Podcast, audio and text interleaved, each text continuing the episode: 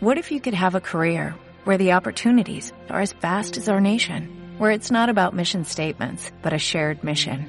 At U.S. Customs and Border Protection, we go beyond to protect more than borders, from ship to shore, air to ground, cities to local communities. CBP agents and officers are keeping people safe. Join U.S. Customs and Border Protection and go beyond for something far greater than yourself. Learn more at cbp.gov/careers. Historias de vida. Un podcast del Observatorio Vodafone de la empresa para autónomos y pequeñas empresas. Con Macarena Berlín. La primera aventura empresarial de Rafa Fernández cuando era camionero hizo perder dinero a los que entonces eran sus jefes. No parece el debut soñado, pero ojo que no se rindió y supo reenfocar su negocio y convertirlo en una idea de éxito. Bienvenidos y bienvenidas a Historias de Vida, el podcast creado por el Observatorio Vodafone de la empresa para acompañar, inspirar y ayudar a autónomos y pequeños empresarios. Comenzamos.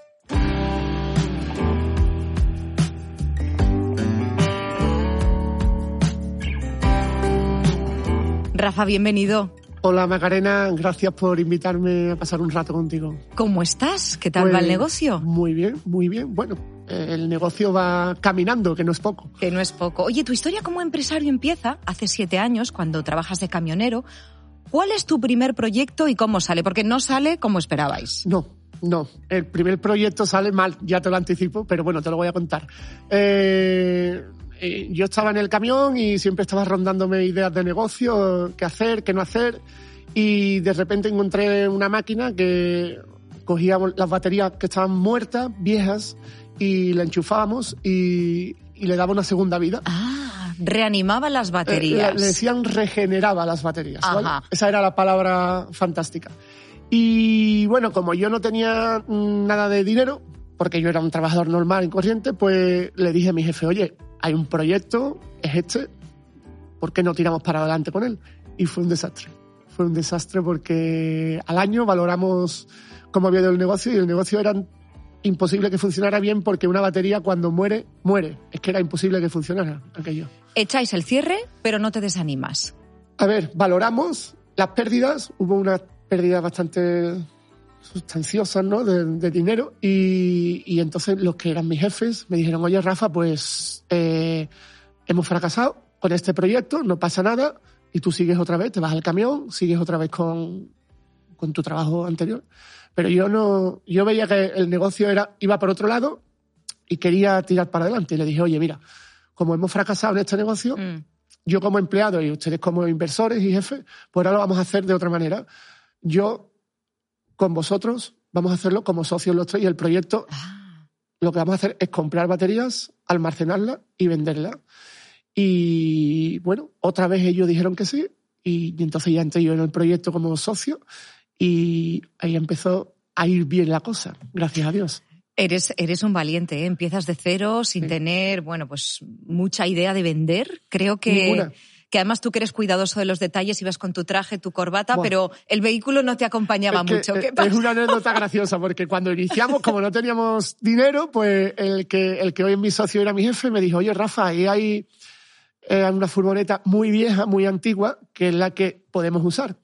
Y el que me vendió la máquina me, me, me enseñó a vender y me dice, oye Rafa, tú tienes que ir a vender en traje y en corbata. Pues ya me fui, compré dos trajes y dos corbatas y una furgoneta enorme, vieja. Entonces yo iba y aparcaba a un kilómetro de los No. clientes y llegaba con mi traje y mi corbata y en fin, fue una época bastante de aprendizaje, ¿sabes?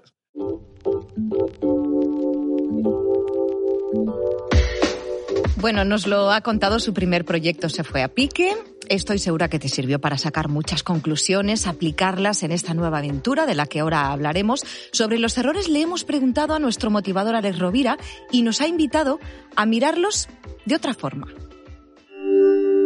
El error es muy útil para aprender.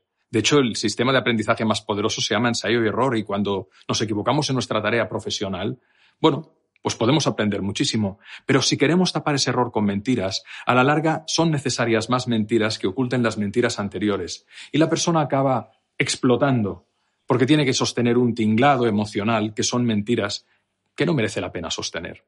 Y sobre todo, ¿cómo, ¿cómo aprendemos a generar valor en nuestro oficio? ¿Cómo aprende aquella persona que se dedica a hacer masajes a mejorar? ¿Cómo aprende aquella persona que se dedica a reparar eh, vehículos y motores a mejorar? ¿Cómo aprendemos los artesanos? ¿Cómo aprendemos los pequeños empresarios y los autónomos? Pues precisamente de nuestra experiencia. Y la palabra experiencia viene de ser experto. Por lo tanto, es muy importante no mirar al error con miedo, sino darnos cuenta que es la mayor fuente de aprendizaje siempre y cuando no nos machaquemos pensando que es un fracaso y siempre y cuando no utilicemos mentiras para tapar la oportunidad de aprendizaje que nos brindan todos los errores. Tú te hiciste cargo de los errores, fuiste súper sincero incluso con tus jefes, que ahora son tus socios. Sí, sí, sí, sí. O sea, que tú miras de frente a los errores. Yo miro de frente y estoy totalmente de acuerdo con lo que dice. Una manera de aprender fantástica, porque fallas y dices, la he cagado y vamos a solucionarlo y a tirar para adelante. Es una de las maneras de aprender que para mí es la mejor, la que sé, la que he aprendido. Yo lo llamo pegarse castañazos. Pegarse castañazos. Te metes un castañazo y aprendes. Y a por otro. Y después a por otro y así. Bueno, muchísimas gracias como siempre a nuestros motivadores. Vamos a seguir hablando de tu ejemplo, de cómo tu primera idea de negocio no funcionó, algo muy común en el mundo de los autónomos y pequeños empresarios. No siempre es evitable, ¿eh? pero en este vídeo del Observatorio Vodafone de la empresa, Jasperit Saran, de la empresa G-Web Pro Marketing, nos va a dar cuatro claves para aumentar las posibilidades de éxito en una empresa. Mira, te lo pongo. Cuando ofrecemos consejos, intentamos dividir las cuestiones en cuatro segmentos. El primero es la investigación online, ya seas usuario de Google o de Bing, da lo mismo. El segundo es las redes sociales. En este caso, sobre todo, Facebook. El tercero es desarrollar una página web y el cuarto es el marketing de contenidos. Este episodio de nuestro podcast lo podéis encontrar en la web del observatorio, observatoriovodafone.com. Estás escuchando las historias de vida de autónomos y pequeños negocios como el tuyo, con Macarena Berlín.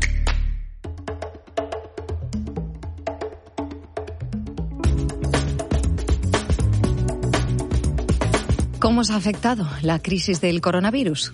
Pues inicialmente fue un palo grande porque recuerdo el día que, salió el presidente diciendo que se cerraba todo. Yo creo que ese fin de semana ha sido el fin de semana donde más se ha hablado las empresas con los gestores, abogados, empleados, familias.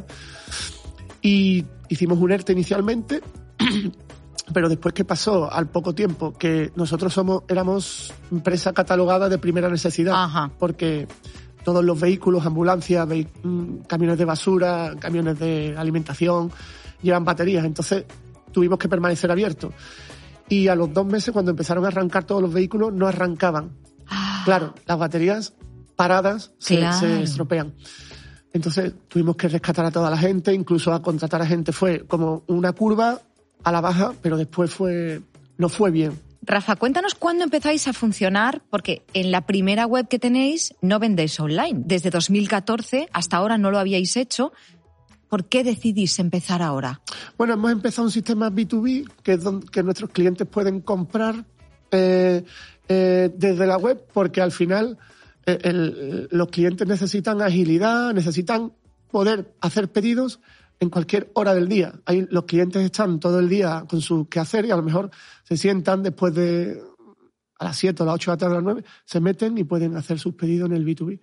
Es lo que al final es el paso natural que hay que dar. El paso natural viendo el crecimiento, entiendo, ¿no? ese crecimiento ya lo habíais visto. Claro, claro. Si vas creciendo de la manera que creces, pues al final no puedes atender tanta gente, sino que el cliente se mete, ve lo que hay, ve lo que quiere, pide, los costes de transporte, está todo metido en, la web, en el B2B. Vosotros sois mayoristas, la vuestra no es una tienda online al uso, habéis creado una plataforma en vuestra web en las que los clientes pueden registrarse, acceder a vuestros servicios.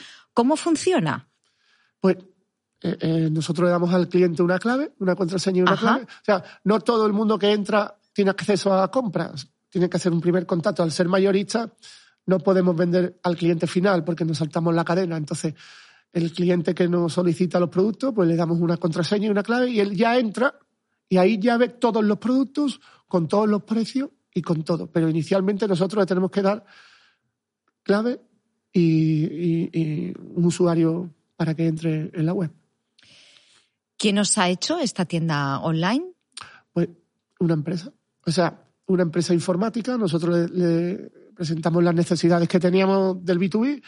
El B2B es una cosa estándar que se puede vender, pero después nosotros lo hemos adaptado a nuestras necesidades. Hemos hecho todas las mejoras y todas, eh, todos los cambios para que sea el B2B a lo que nosotros Ajá, ajá. queremos. Claro, entonces entiendo que es una acción conjunta, ¿no? Vosotros eh, les contáis vuestras necesidades y ellos lo desarrollan. Claro, ellos al final, cada empresa es diferente, tiene un desarrollo diferente, entiendo. Ajá. Eh, Dices que cuando le das facilidades a los clientes vendes más, con eso que las grandes empresas llaman experiencia de cliente.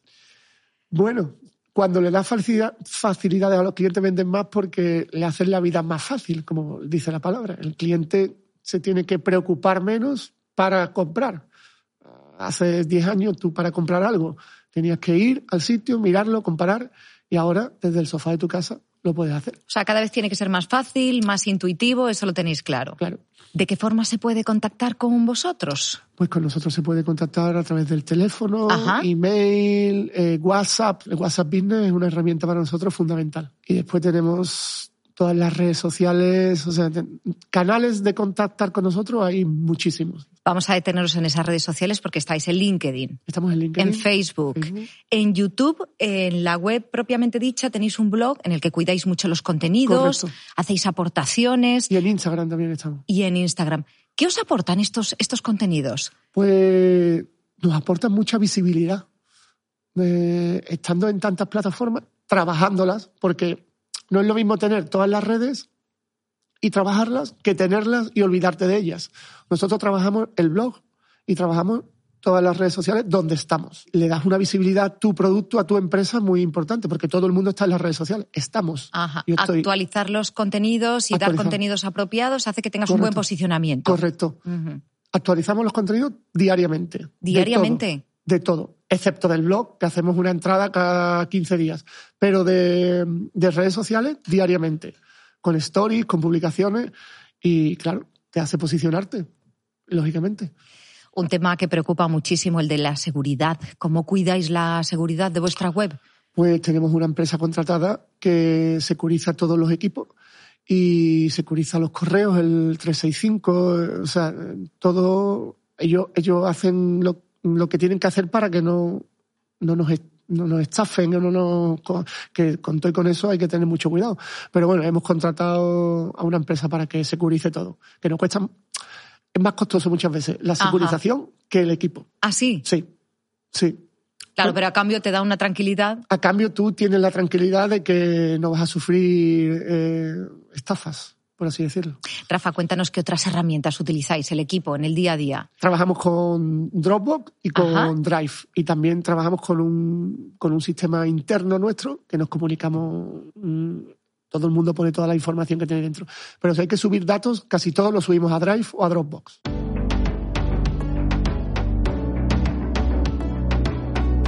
Es común, ¿eh? Muy común que el agobio del día a día nos haga perder perspectiva, que acabemos incluso por olvidar aspectos tan esenciales como por qué hacemos el trabajo que hacemos. Nuestra motivadora Marta Romo ha querido recordarnos que efectivamente hay algo, el estrés, que muchas veces mata los valores.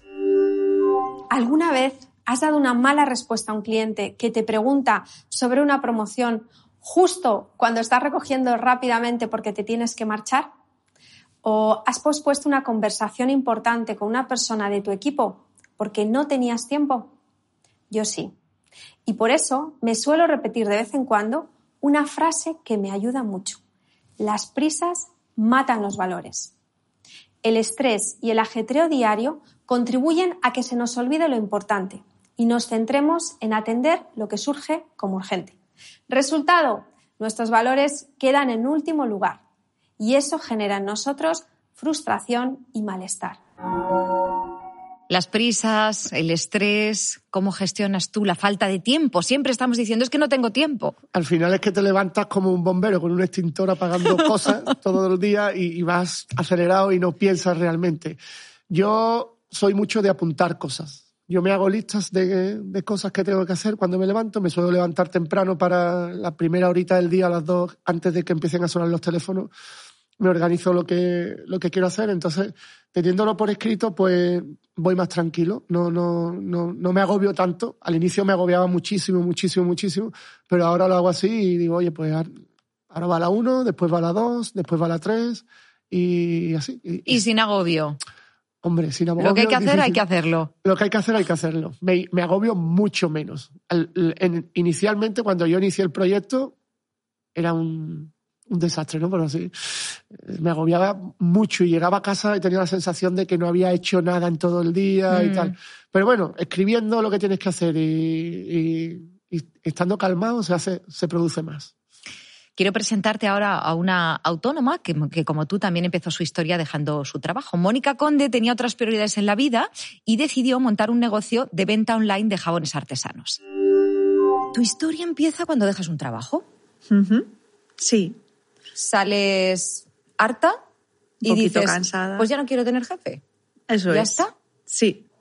Estabas además embarazada. Eh, acababa de dar a luz. Acababas de dar a luz. Claro, Era mi niño también replantearte tu vida, ¿no? Sí, sí, porque a mi hijo mayor prácticamente no le veía con las jornadas de trabajo, entonces quería tener otro tipo de horario, poderme dedicar a la familia. El capítulo completo y otros episodios como este lo tenéis en la web del observatorio, observatoriovodafone.com.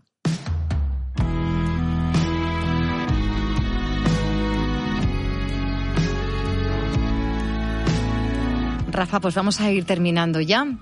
¿Cuál es el mejor consejo que te han dado y cuál es el consejo que querrías dejar hoy aquí a los autónomos y pequeños empresarios que estén escuchando y viendo este podcast? pues el que me han dado es el que quiero transmitir porque me lo dieron al inicio, que yo era una persona muy agobiada, como hemos comentado antes.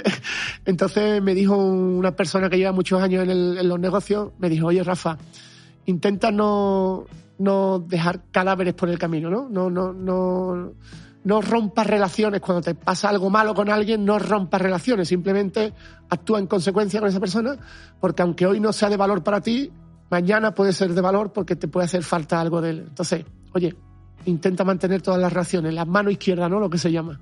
Y ese es el consejo que yo le doy a todos los autónomos que tienen que lidiar todos los días con mucha clase de gente y es muy difícil. Oye, además así te llevas menos calentones a casa también. Claro, ¿eh? claro, claro. Te los llevas, pero dices, bueno, ya más adelante resolvemos. Los meto en el congelador. Sí, sí, sí, sí. sí.